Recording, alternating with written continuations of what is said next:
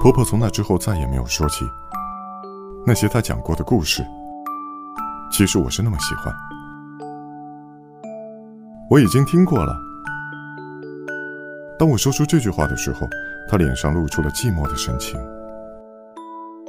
曾经，在婆婆的眼睛里，映出草山上野蔷薇花的模样。我很想念那些故事。如果她可以再给我讲一次，讲五次，讲十次，我都会不出声的，认真听下去。